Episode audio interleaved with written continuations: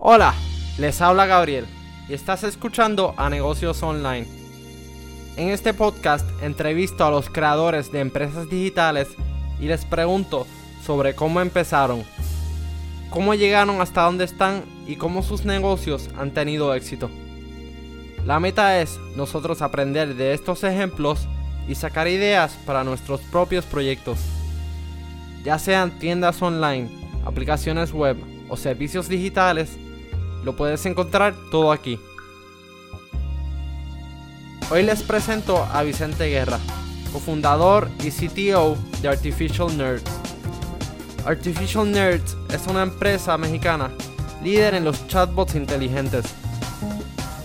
De comenzar facturando unos 80 mil pesos en el 2017, en el 2019 Artificial Nerds logró alcanzar 5 millones de pesos en ventas. Escucha cómo Vicente Guerra logró el éxito. Saludos Vicente, eh, muchas gracias por participar del podcast. Quisiera comenzar si puedes brevemente presentarte a ti mismo hacia la audiencia. Claro, Gabriel, muchas gracias. Eh, me presento, soy Vicente Guerra, soy originario de la Ciudad de México, México. Eh, soy director de tecnología de una startup que ahorita les vamos a contar más de ella, de Artificial Nerds. Eh, llevamos tres años con ella y pues me dedico justamente a, bueno, me, apasiona mucho la tecnología, lo que se puede construir con ella y eso es lo que hago día con día. Excelente. Te quería decir también felicidades, que vi que recientemente fueron elegidos eh, como una de las 30 promesas 2020 eh, de Forbes México. Muchas gracias, sí, sí, justamente este año fuimos seleccionados. Estudiaste ingeniería de computadoras. Eh, ¿Siempre te atrajo eh, las computadoras, el software? ¿Qué, te atrajo esta carrera? Sí, eh, de hecho, debo mencionar que soy todavía estudiante de ingeniería en computación. no me he titulado, está en proceso. Ah, wow. No está en proceso todavía. pero sí, desde, pues desde antes de entrar a la universidad era uno de mis objetivos la verdad es que más que de las computadoras me enamoré del Internet. Eh, me gustaba mucho cómo lo que se podía hacer, me gustaba mucho también la música. Comencé creando un blog en donde publicábamos sobre música, modificábamos cosas de, ya sabes, de los estilos, de cosas así muy sencillas, pero, pero cada vez me fui metiendo más al Internet y fue lo que me enamoró. Excelente. Eh, entonces, este, mientras has sido estudiante, también has trabajado como desarrollador web, eh, desarrollador de iOS. Eh, ¿Cómo has manejado esto con o sea, los estudios combinado con la empresa, el trabajo así freelance? Sí, la verdad es que han, han habido momentos complicados en donde sí es demasiado trabajo. Pero la verdad es que creo que te cambia mucho la perspectiva de comenzar a trabajar mientras estás estudiando, porque, no sé, incluso hasta las preguntas que les realizas a los profesores creo que son más objetivas y, se pueden nutrir más las clases cuando, cuando hay una, una discusión, un diálogo, ¿no? De ambas partes, eh, porque así tú entiendes cómo es, qué es lo que está sucediendo en el, en el mundo real. Y, y, la verdad es que eso me encantó. Después de haber comenzado a trabajar, seguir yendo a clases, y poder aprender. Eh, yo, creo que hasta le sacas más provecho a los profesores, porque les haces preguntas más concretas. Eh, después de esto, eh, pues sí, justamente comencé a trabajar en empresas, comencé también una parte de mi vida de forma freelance y después ya al fundar Artificial Nerds, pues la verdad es que he tenido muy poco tiempo para seguir estudiando de forma continua, pero bueno, pues he ido avanzando poco a poco. ¿De dónde sale la, chispa empresarial? ¿De dónde sale la, motivación este, para comenzar Artificial Nerds? Yo diría que principalmente y justamente de una, de una clase de la universidad.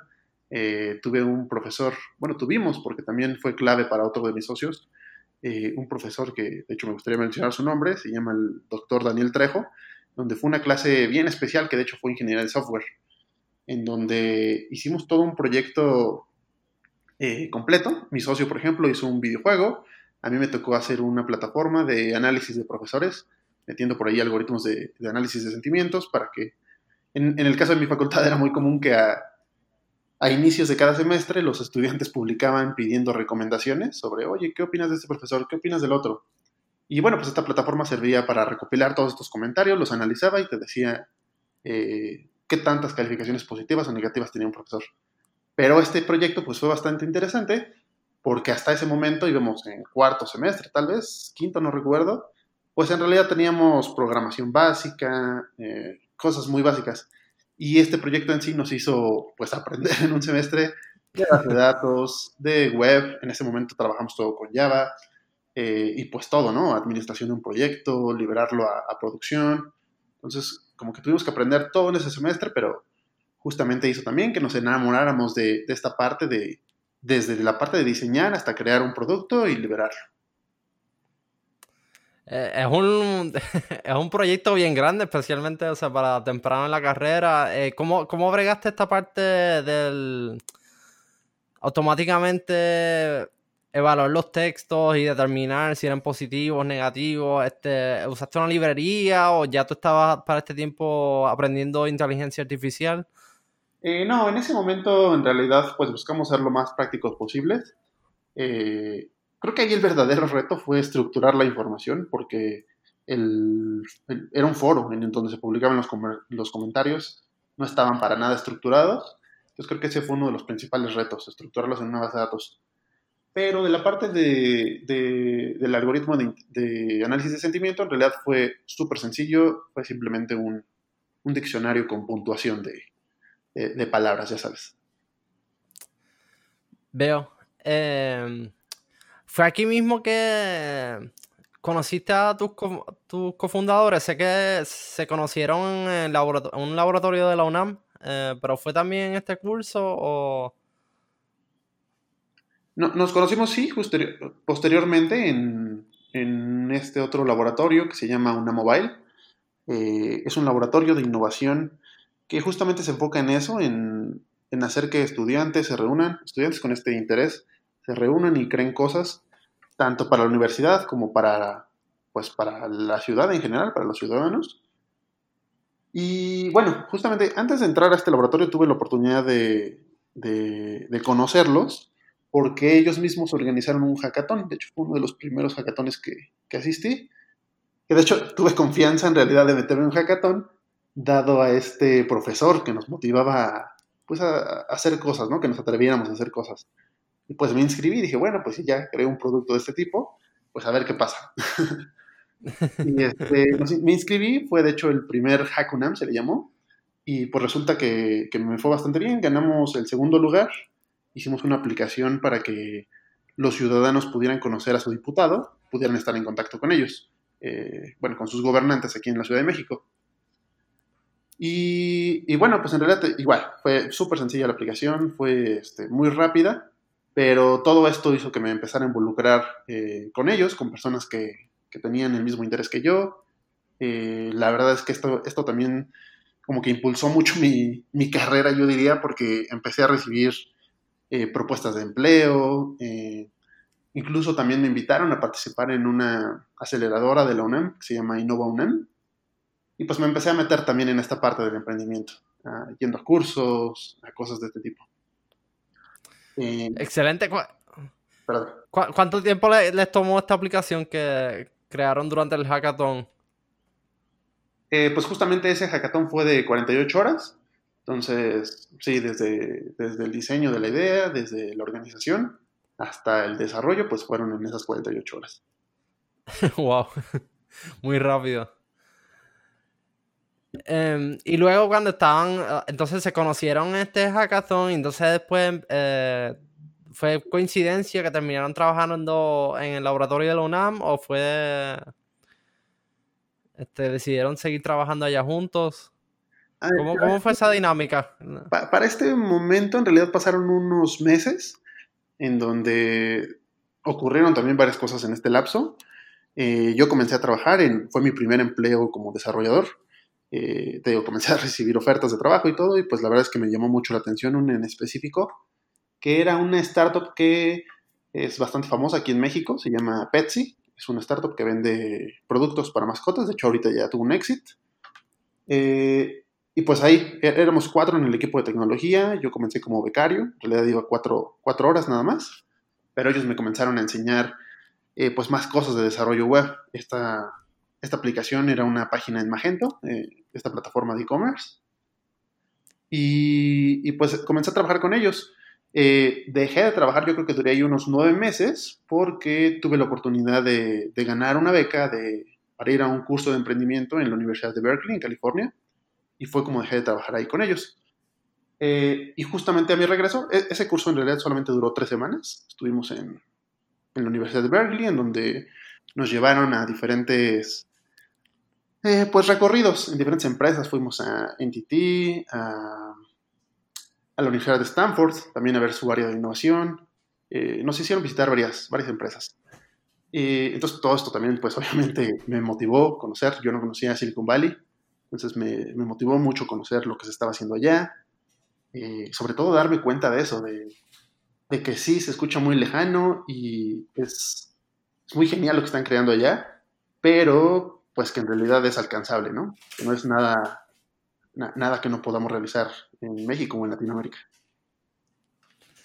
¿Qué, ¿Qué, fue lo más que te impresionó, lo más que te gustó de, de ese tiempo que estuviste allá en Silicon Valley?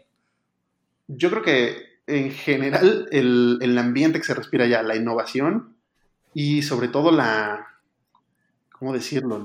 La, convivencia, la, la colaboración que, que, se promueve en, en, este lugar, donde vemos eh, pues personas de diferentes países, de diferentes continentes, y en realidad fue lo que nos explicaron. Eso es lo que hace muy rica la, la cultura de Silicon Valley, donde las ideas pues, se nutren de, de diferentes culturas. Veo, veo, sí, estoy de acuerdo que el, ambiente allá, veo, o sea, eh, se respira, se respira todo esto, la tecnología, el empresarismo. Eh, después de, de, este curso en, en Berkeley, eh, ¿qué, qué, ¿qué, después vino después en tu, en tu carrera? Eh, bueno, pues a mi regreso, justamente había dejado de trabajar en Pepsi y estaba buscando qué hacer.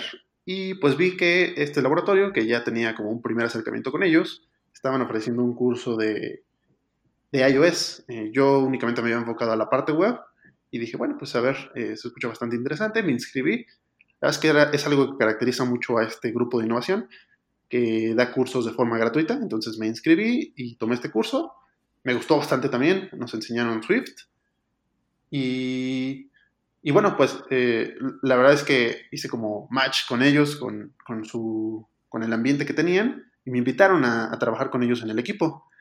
Eh, estando ya ahí en el laboratorio y desarrollando aplicaciones para iOS, eh, uno de mis proyectos fue crear un juego, que de hecho creo que todavía está en la tienda por ahí, se llama, un juego para niños, se llama Loterama, es como este juego clásico de aquí de México en donde tienes una lotería, pero era para que los niños aprendieran inglés eh, te iba diciendo las palabras y debías ir marcándolas en, en, la aplicación. No, no había escuchado de ese juego, qué interesante. Sí, es y aquí en México, es como tradicional. y uh, ya veo que, o sea, que puedes aprender las tecnologías bien rápido, o sea, te moviste de, de web a, a, programación en Swift, iOS. Um, Después de esto siguieron participando en, en hackathons, ¿verdad? Sé que tuvieron uno que eh, fue organizado con Grupo Modelo y Google.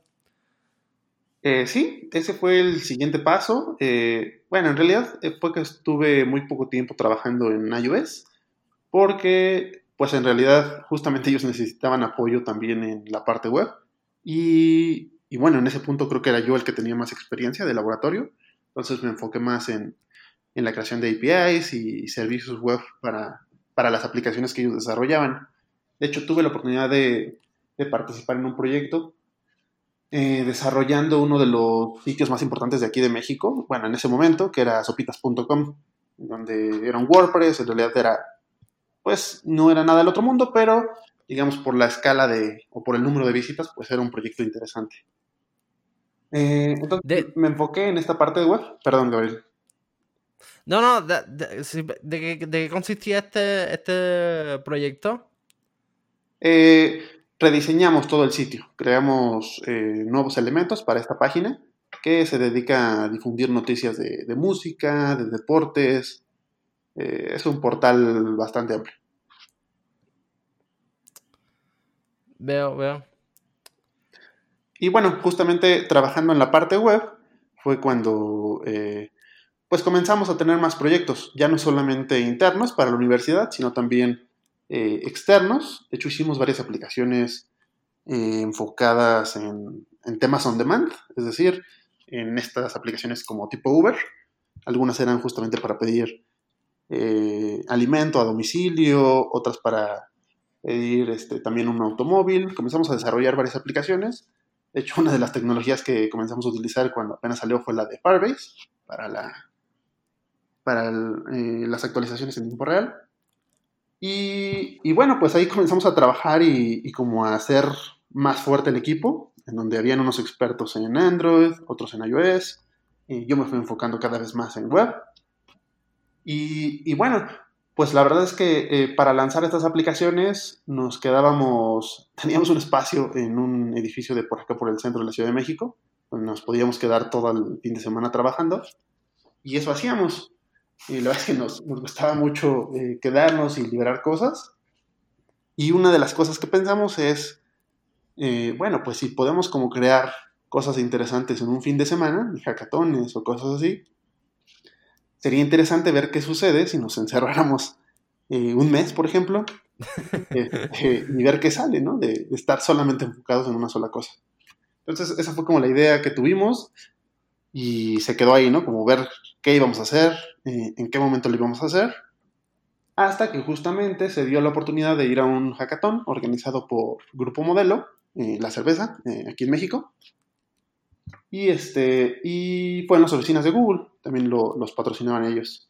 Entonces asistimos a este hackathon, fuimos cinco, cinco de las personas que, que trabajamos en ese laboratorio. Eh, lo interesante aquí fue que iba una persona que estaba enfocada en negocios, una persona experta en iOS, un, experto en Android, una diseñadora eh, UI y yo que iba en la parte web. y bueno, pues en este hackathon el reto era, me parece que era mejorar su, distribución o algo así, su, logística de distribución de, grupo modelo. Y lo interesante aquí fue que eh, todos los equipos, o la gran mayoría, comenzó a desarrollar súper rápido, ¿no? Yo creo que nos dieron las instrucciones a las 12 del día de un sábado y en una hora ya estaban todos programando. Y nosotros la verdad es que tardamos unas 7, 8 horas diseñando la solución. Y entonces eran las 8 o 9 de la noche y nosotros apenas íbamos a comenzar a desarrollar. Pero bueno, pues eso fue algo que aprendimos, eh, que vale más la pena tener bien bien planeado todo antes de comenzar a desarrollar, porque fue lo que nos funcionó en ese entonces. Eh, comenzamos a desarrollar la solución y pues al día siguiente que fue la presentación eh, teníamos algo muy completo. Eh, de hecho, la presentación este, pues fue bastante espectacular porque desarrollamos, dado el equipo que llevábamos, desarrollamos la aplicación para Android, para iOS. era realmente bonita porque llevábamos una diseñadora y pues la, la presentación también fue muy interesante, ¿no? Por, por el chico que iba de negocios. De hecho, yo fui el que menos hizo cosas porque ocuparon Firebase, entonces pues prácticamente no necesitaba nada web. ¿Cuánto tiempo tuvieron en total para desarrollar este? O sea, empezaron. ¿A qué, ¿A qué hora empezaron un día y a qué hora terminaron el próximo? Empezamos a las 8, 9 de la noche del sábado. Ese día sí, la verdad es que no dormimos, nos pasamos trabajando toda la noche y pues ya teníamos el, demo a las 2 de la tarde del día siguiente. Wow. ¿Y de, qué consistía el demo? O sea, eran. Me dijiste que eran soluciones de, distribución para grupos modelos. Eh, ¿de, qué consistía la solución de ustedes?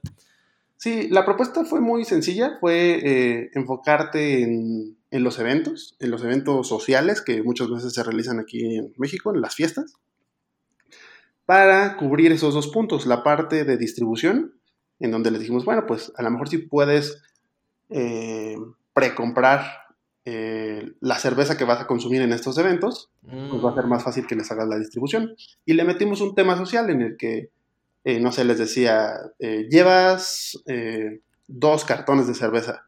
Si te llevas un cartón más, te ponemos una mesa, por ejemplo. Entonces, como que promovías la venta, a ellos les convenía, y les, les facilitabas la logística, porque sabías que desde, no sé, un mes antes iban a tener una fiesta en ese lugar y iban a necesitar más bebida. Excelente. Y, terminaron ganando, ¿verdad? El, el, hackathon. Sí, eh, la, verdad es que fue muy, fue, muy interesante porque fue la primera vez que nos juntamos como equipo eh, para, un hackathon de ese tipo. Y, sí, lo, ganamos, ganamos el primer lugar, eran 150 mil pesos eh, mexicanos decir la conversión en dólares, pero en ese momento quién sabe cuánto era. no, pero, o sea, es un muy buen premio. Eh, muy buen premio. Sí, y, pues lo que decidimos, en lugar de repartirnoslo y cada quien comprar lo que quería, fue justamente invertirlo en esta idea que teníamos de encerrarnos en algún lugar y comenzar un proyecto. Eh, pues fue lo que hicimos. Eh, nos fuimos a La Honda, California, un, un bosque, yo diría, como a una hora de, San Francisco, eh, a las orillas de Silicon Valley. De hecho, me, gusta recordar ese lugar porque es donde tocaban esta banda eh, mítica, yo le diría que es los de Grateful Dead, que ya hacían ah. de, este, de ácido y todo esto. bastante mágico ese bosque.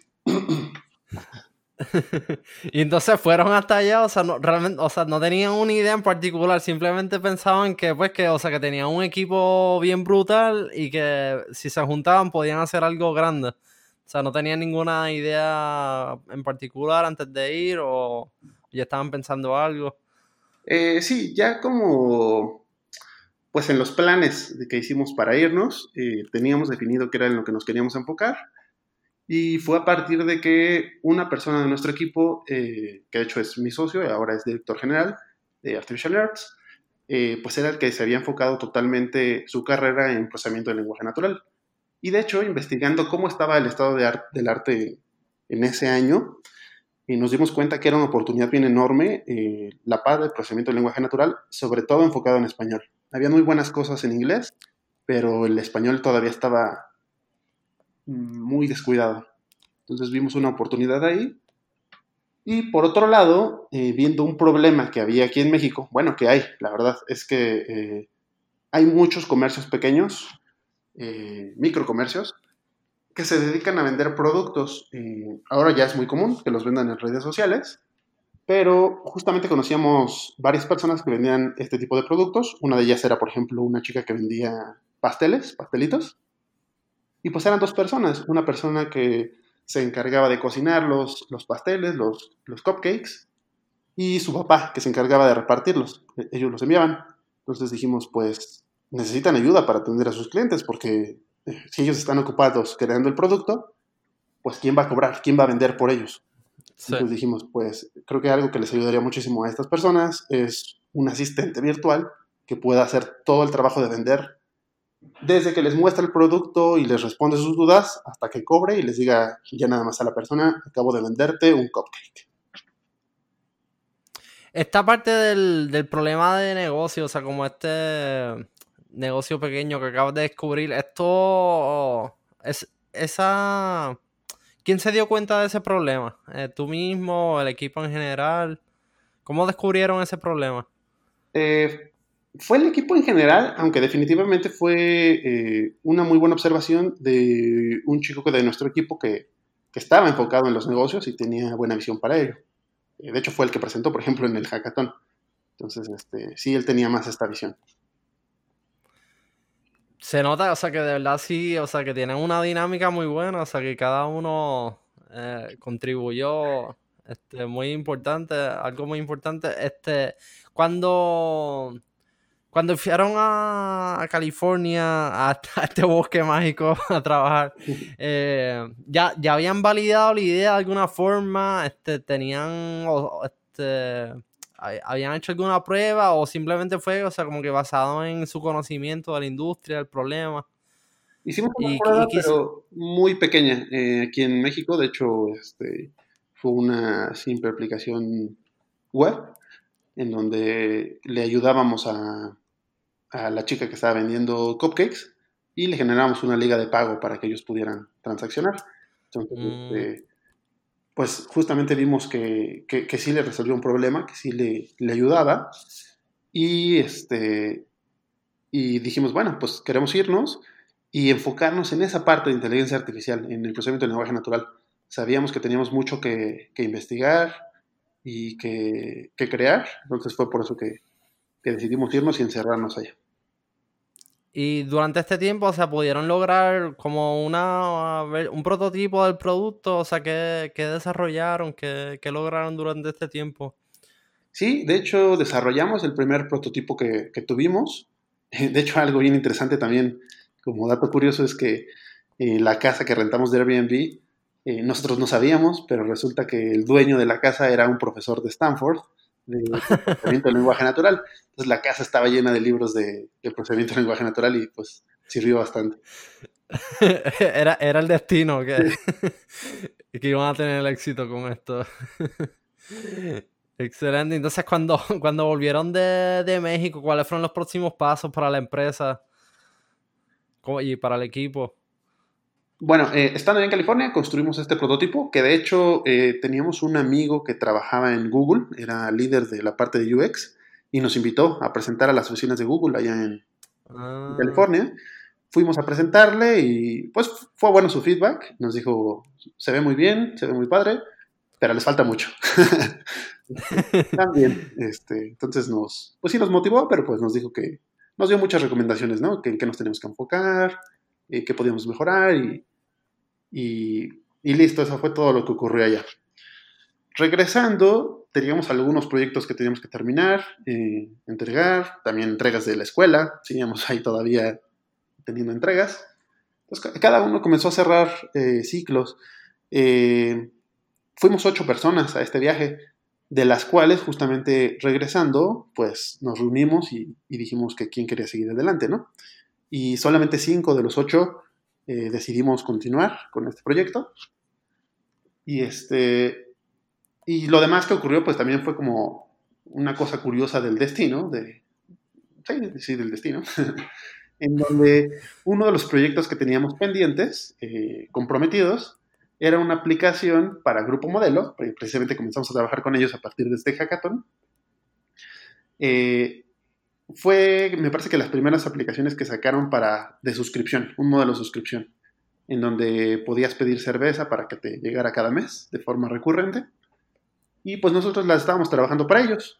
Pero uno de sus requerimientos fue que integráramos eh, no, no las plataformas de pago que nosotros conocíamos, aquí de México algunas famosas como OpenPay o Conecta, nos pidió que integráramos una que nosotros nunca habíamos escuchado, se llamaba Meet, bueno, se llama Meet. Y entonces en este proceso de investigación para la integración, eh, pues fuimos a sus oficinas, eh, conocimos cómo era la integración eh, para integrar este sistema y nos enteramos que también estaban dando una serie de cursos sobre procesamiento de pagos. Se nos hizo interesante, acudimos a una de estas presentaciones y resulta que una de las presentaciones que, a las que asistimos la estaba dando su director general. Y eh, pues estuvo bastante interesante. Habló sobre los pagos en ese momento y sobre el futuro de, los pagos. Eh, esta, cabe mencionar que esta es una empresa que tiene ahorita más de 18 años en el mercado eh, es la que realiza la mayor parte de transacciones aquí en México, tanto digitales como físicas. Pero pues nosotros la verdad es que no lo conocíamos. Entonces en esta conferencia, en este curso que dio, habló sobre pues el futuro de, los pagos, ¿no? Mencionó algunas cosas que estaban siendo pues como tendencia en ese momento, en 2016, como eh, los dongles para, para que hacer el cobro más fácil, que se integraran al celular, eh, varias cosas mencionó. Y al final de la charla mencionó que una de las cosas que, que serían el futuro serían los chatbots. Hacer transacciones por medio de, de, los chatbots en redes sociales sobre todo. Entonces, pues se nos hizo interesante, nos acercamos a él al final y le platicábamos lo que nosotros estábamos haciendo. Eh, obviamente le, le, interesó muchísimo, agendamos un par de reuniones, le presentamos lo que teníamos, el prototipo que ya habíamos construido, y pues fue donde decidimos hacerlo, hacernos socios. eh, y este fue justamente el que es nuestro socio ahora y es este, un inversionista ángel. Eh, él invirtió con nosotros y fue como pudimos comenzar la empresa en 2017. Ah, wow. Eh, y el, rol de, o sea, su rol es em, como inversionista y también como cliente, o, es como un, un socio. sí, sí, él, él está como socio, eh, es, el, es, el, que más tiene experiencia de todos nosotros, entonces él es el presidente de nuestra junta de consejo. Él no trabaja mm. directamente con nosotros, pero eh, de forma recurrente lo vemos y siempre nos, nos, da consejos, es el que nos ha estado guiando desde el inicio. Y la verdad es que me, me encantó su visión porque eh, él nos habló mucho de esto cuando iniciamos, que nos dijo que pues muchas, en muchas ocasiones está haciendo o, una persona al crear una startup, una empresa, busca mucho la, pues como asemejarse a los modelos de Silicon Valley, en donde creces la, eh, la especulación de lo que vale la empresa y ese es como el principal objetivo. Eh, buscar que se vaya incrementando, buscas inversión, inversión, inversión. Y, y, es muy interesante y muy válido y ocurre muy comúnmente en Estados Unidos, pero aquí en México y creo que en Latinoamérica, pues no siempre, no siempre va a funcionar eso, no, lo que funciona en Silicon Valley va, a funcionar en Latinoamérica. Y entonces dijo que él, algo que, que, le gustaba mucho de, crear empresa era justamente eso, eh, como el impacto que en realidad trae al país, que generar empleos, eh, que estén bien formalizados, que cada uno tenga su seguro social, su estar trabajando de forma pues formal, ¿no? Llamémosle así. Porque debo decir que hay muchas startups que, creo que es muy interesante lo que están haciendo, muy innovador, pero muchas veces no, pues no tienen lo mejor para los empleados, ¿no? Y, creo que sí. Que, sí. perdón. No, no, simplemente y así que estoy de acuerdo que, que, esa visión es muy importante también, o sea, que debe ser beneficio directo para los empleados y también para la comunidad, el país. Y estoy muy contento de escuchar que ustedes son, o sea, que tienen esa conciencia también. Sí, exactamente, fue lo que nos transmitió desde un inicio. Entonces, te digo, siempre ha sido como nuestro guía en este sentido. Y es la forma en que nos apoya, nos da este tipo de consejos. Y también uno de sus objetivos fue eh, que nosotros nos enfocáramos en el producto, que si éramos expertos en tecnología, pues que nos enfocáramos en eso, para que no nos distrajéramos con la parte operativa que es eh, no sé, las no, las finanzas, más bien la, burocracia.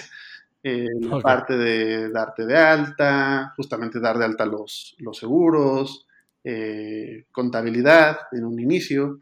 Entonces nos apoyó mucho en esta parte de recursos humanos también. Y de esta forma nosotros pues estuvimos ese primer año también trabajando en la tecnología para hacerla más robusta y no tener que, pues, que desviarnos en otros temas, ¿no? En, en un inicio sobre todo, que era más complicado.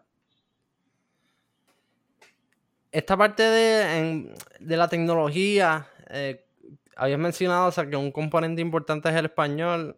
Eh, ¿cómo, ustedes trabajan cosas como, por ejemplo, el errores ortográficos, español mal escrito? Este, a veces la gente, el famoso spanglish, o sea, cuando la gente combina palabras en inglés con español, ¿cómo, cómo manejan esto? Sí, eh, tenemos varias capas, eh, de hecho con diferentes algoritmos. Una parte importante pues es la de Machine Learning, pero hay otras incluso más básicas eh, que si algo no entiende la parte que estamos entrenando de Machine Learning, entran cosas muy básicas como un matcher de keywords, por decir algo, este, en donde siempre me gusta como asemejarlo a que si estamos teniendo una conversación, por ejemplo, en el, en el transporte público, y no terminas de escuchar porque pasó un auto que hizo mucho ruido a un lado y solamente escuchaste una palabra, pues a lo mejor con eso te puede dar un poco de contexto de la conversación. Entonces para eso metemos cosas, otros algoritmos extra como esto de, los, de las keywords, ¿no? Por si algo no hace match completamente con eh, la parte de, Machine Learning. Que, este, pues justamente para eso tenemos eh, un equipo de lingüistas computacionales. Eh, justamente fuimos en búsqueda de de, personas con talento en, bueno, en, este caso fue en la Facultad de Filosofía y Letras, lingüistas, y son los que eh, se enfocan eh, de forma diaria en entrenar modelos.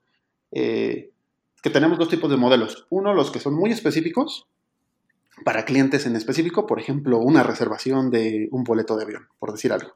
Entonces entrenamos, quiero un boleto de tal ciudad a tal ciudad, para extraer esas entidades que son las que nos interesan.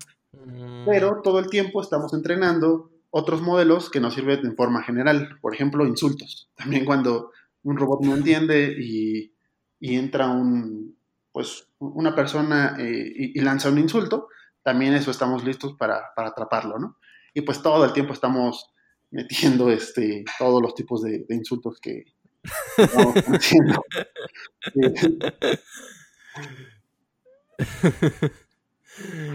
Quizás quizá eso después puede tener otra aplicación más en el futuro. Em, sé que, o sea, ya, ya a este punto, em, en 2020, tienen clientes muy grandes, entre ellos entre Hertz, eh, Santander, eh, AB, una multinacional de, de bebidas alcohólicas. Eh, ¿cómo, ¿Cómo lograron? Sí. ¿Cómo, lograron conseguir estos clientes tan grandes? Este, y, cómo, cómo, cuáles son sus ofrecimientos ahora al momento? Eh, para comenzar a trabajar con estas empresas grandes, eh, definitivamente ahora es más sencillo porque tenemos el respaldo de estas otras marcas, pero en un inicio fue muy clave dos cosas. Una, la relación con nuestro socio, con nuestro socio inversionista, en donde ellos eh, pues ya tienen muchísimos clientes y pues nos recomendaban con ellos. Entonces no, nos acercaron finalmente a, a, estos, a estas personas con las que pudimos comenzar a trabajar. Un ejemplo de esto es Santander, con los que tenemos muy buena relación y llevamos trabajando ya más de dos años. Eh, de hecho, estamos por comenzar proyectos en otros países con ellos. Eh, y por otro lado, también esta parte de, no sé, sin pagar publicidad, eh, hacer que se esté hablando de nosotros por medio de estos premios que, sin duda no lo hacemos por los premios, sino por mantener este retado al equipo, por, porque nos gusta estar actualizados, eh, yendo a retos, entonces pues también nos hemos inscrito a varios concursos, varios hackatones también, y pues eh, nos va bien y finalmente eso también nos ha dado mucho, mucha exposición en los medios y finalmente pues también las marcas son las que nos buscan. Excelente. Eh, sí, he visto que, o sea, en la, página de ustedes este, han, o sea, han competido en muchísimas competencias y han ganado muchos galardones. Eh, y, qué bueno. Em, te quería preguntar también sobre. Me, me, habías dicho anteriormente, o sea, que parte de la visión era ayudar a los em, pequeños y medianos negociantes también este, eh, todavía están trabajando esta parte, cómo la están trabajando. Sí, de hecho algo bien interesante que sucedió es que el primer año de Artificial Nerds nos enfocamos en, este producto, enfocado en los pequeños comercios, pero eh, pues no, no, no, dio el resultado que esperábamos. La verdad es que pues nos dimos cuenta que para llegar a ese mercado, eh, ese mercado de las pymes aquí en México, pues se necesitaba muchísimo más inversión de la que teníamos. En mm. teníamos eh, inversión para poder trabajar un año. Y sí, desarrollamos el producto, la tecnología, pero fue, fue muy complicado llegar a, pues, eh, que nos alcanzara, digamos, estos recursos para poder llegar al mercado que queríamos llegar. Y otra parte bien importante fue el timing. Nos dimos cuenta también que por más que eh, automatizáramos esta parte de la venta, los usuarios en ese momento no estaban entrando a Messenger, por ejemplo, o a, WhatsApp, no entraban al chat de una página de Facebook para comprar. Entraban porque tenían dudas, entraban porque preguntaban sobre algún reembolso o sobre su horario de atención o cualquier otra duda. Pero ninguno en ese momento entraba con la idea de que podía comprar por ahí. Te digo que es muy interesante porque esto a lo largo de los años, 2018, 2019, 19, hemos visto cómo ha ido creciendo este interés. Y ahora sí, creo que estamos en el año en que las personas están entrando y buscan comprar en el chat. Pero este pues ya es justamente otro momento, ¿no? Entonces, eh, fue como comenzamos en 2017 y pues debido a que necesitábamos hacer algo, porque si no definitivamente no íbamos a poder seguir con los recursos que teníamos, tuvimos una oportunidad de... Eh, se acercó una persona en el cowork en el que estábamos, eh, que nos conoció, eh, supo de lo que estábamos construyendo y le interesó utilizar nuestra tecnología para, para un proyecto que ellos tenían. De hecho, era también bien interesante. Era una empresa, una consultoría política, en donde querían un chatbot que contara una historia, una historia de un personaje famoso de aquí de México y que pudieras interactuar con él, que te, que te fuera contando su historia. Entonces, eh, ¿Qué personaje era por curiosidad? Belisario Domínguez.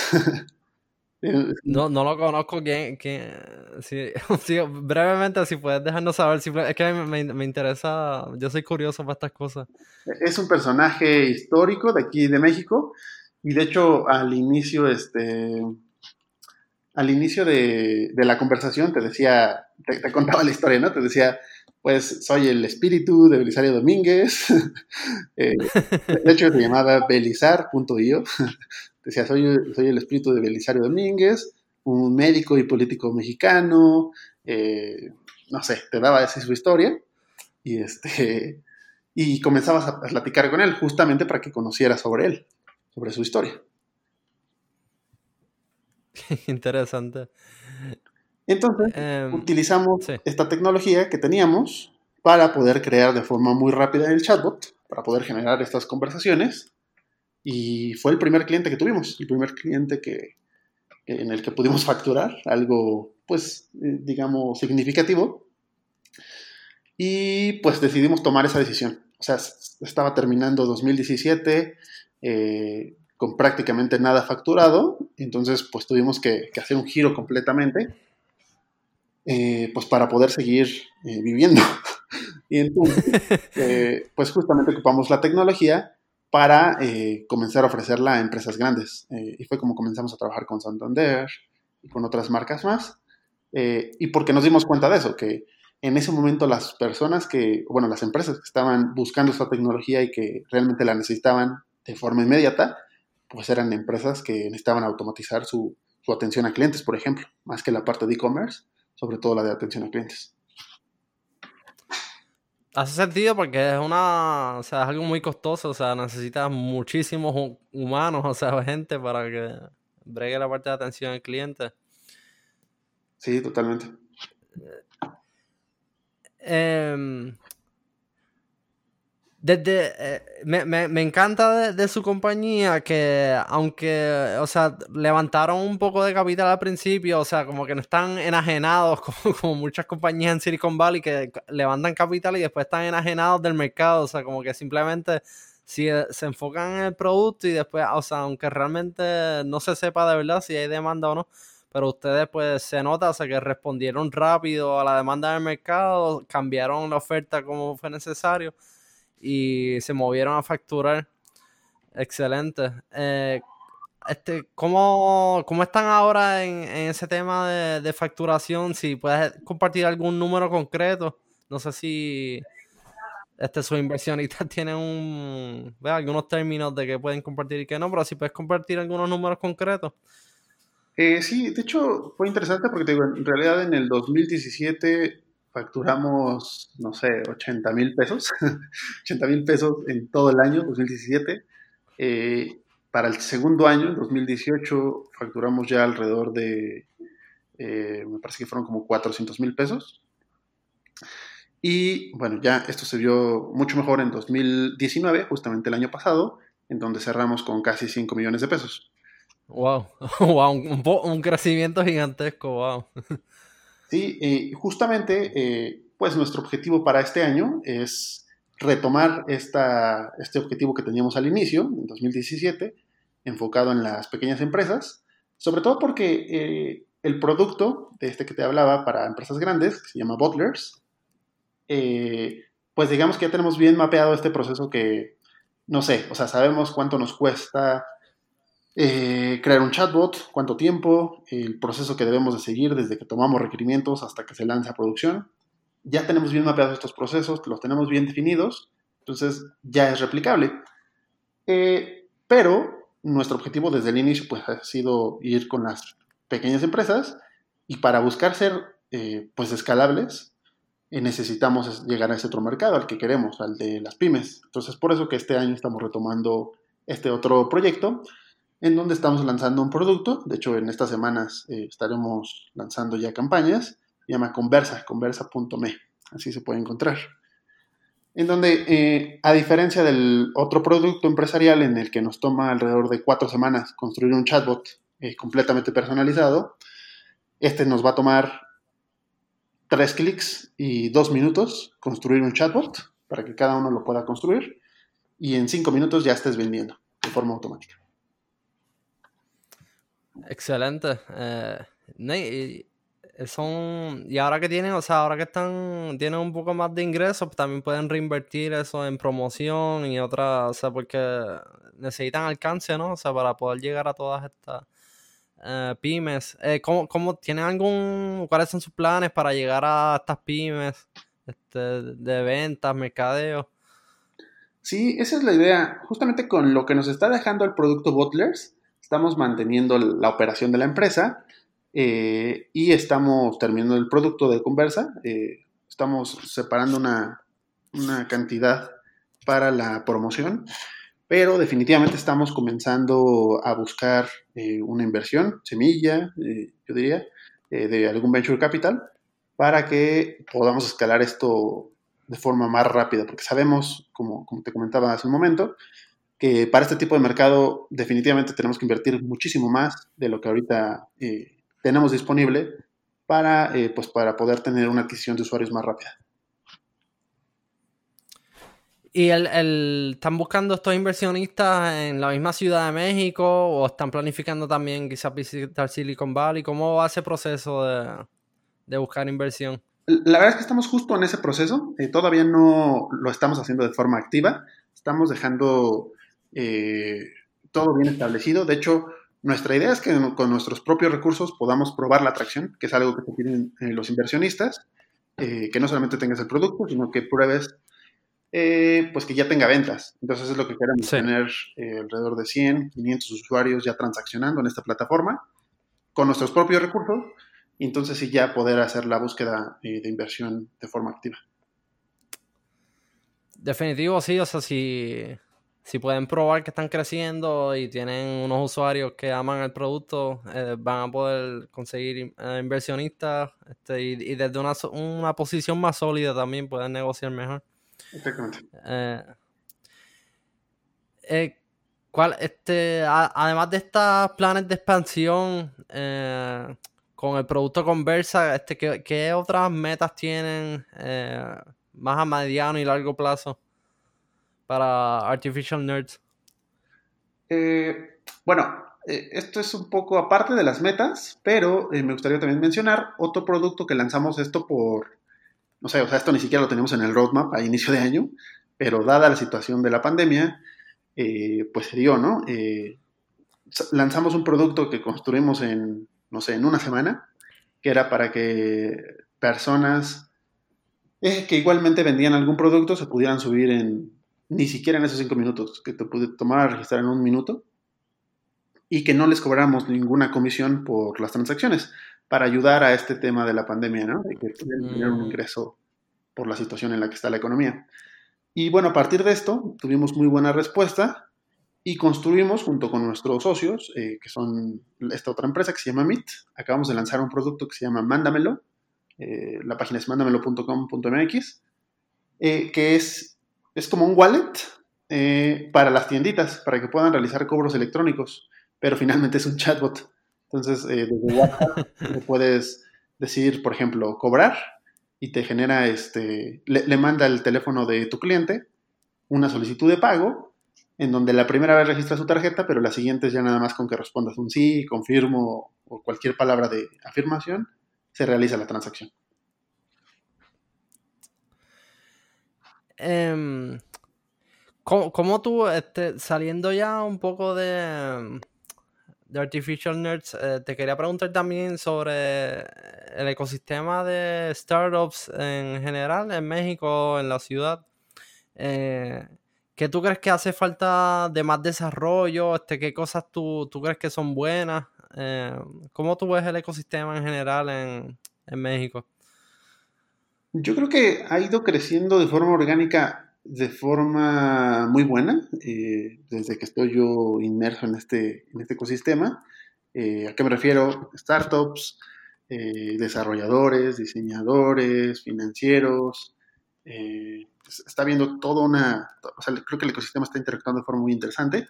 La parte de Venture Capital también cada vez se involucra más con, con las startups. Veo cursos, veo talleres, eh, creo que toda esta parte está funcionando muy bien, pero veo que falta algo bien importante, que es la parte del gobierno, eh, la parte del Estado. Eh, lamentablemente habían cosas interesantes en la administración pasada. había un, un, organismo que se llamaba INADEM, dejó de existir aquí en México, y pues ahora veo esas, como esas deficiencias. De hecho, este, pues creo que son estas instancias las que necesitan intervenir o, no sé, buscar justamente apoyar las startups en cosas como, ahorita las startups nos estamos juntando para que se haga una ley, eh, o es lo que estamos buscando, para que las empresas grandes y grandes corporativos paguen a 30 días, que sea una obligación pagar a 30 días, porque ah. algunas pagan a 6 meses, por ejemplo. Y pues para empresas como las de nosotros y muchas otras personas, pues es, es vital, ¿no? El flujo de efectivo.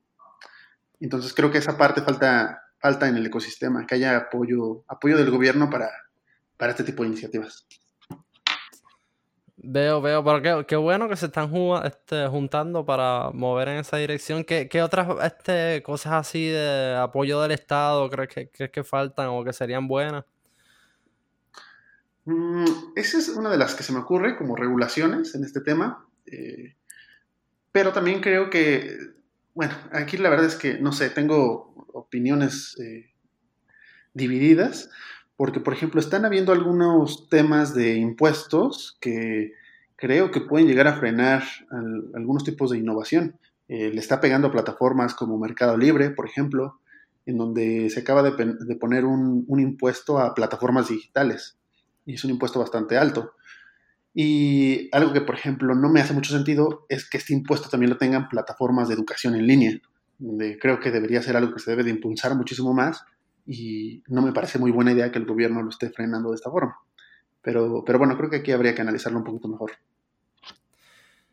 Sí, este, concuerdo también, o sea que, por ejemplo aquí, aquí en Puerto Rico este, también tenemos el problema de que mucha de la economía es informal y entonces pues también sucede que el gobierno en vez de este, incentivar que se formalice la economía. Pues, a veces lo que hacen es que penalizan a los que están en la economía formal, exprimiéndoles más. Este, básicamente, pues, forzando a la gente a que vuelva a la economía informal. Sí. Eh, este, y. ¿Cuál es la parte o sea, más difícil o, eh, de emprender, manejar este negocio de tecnología en México? o en general, no no. ¿Cómo? O, o sea, que, ¿cuáles son, tú dirías que son las partes más difíciles de emprender y manejar un negocio de tecnología en México y en general? De, tus experiencias que has tenido hasta ahora. Eh, yo creo que vuelvo a, resaltarlo. Sí, una parte bien importante es esta parte de las facilidades que se dan por parte del gobierno.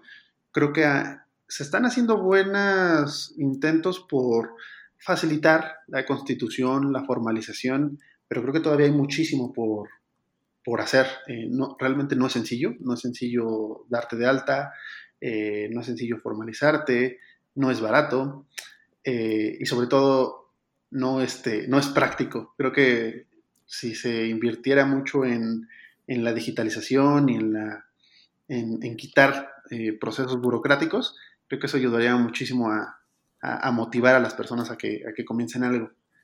Eh, creo que esa es una parte bien importante que, ha sido difícil, la parte burocrática tal vez eh, del emprendimiento.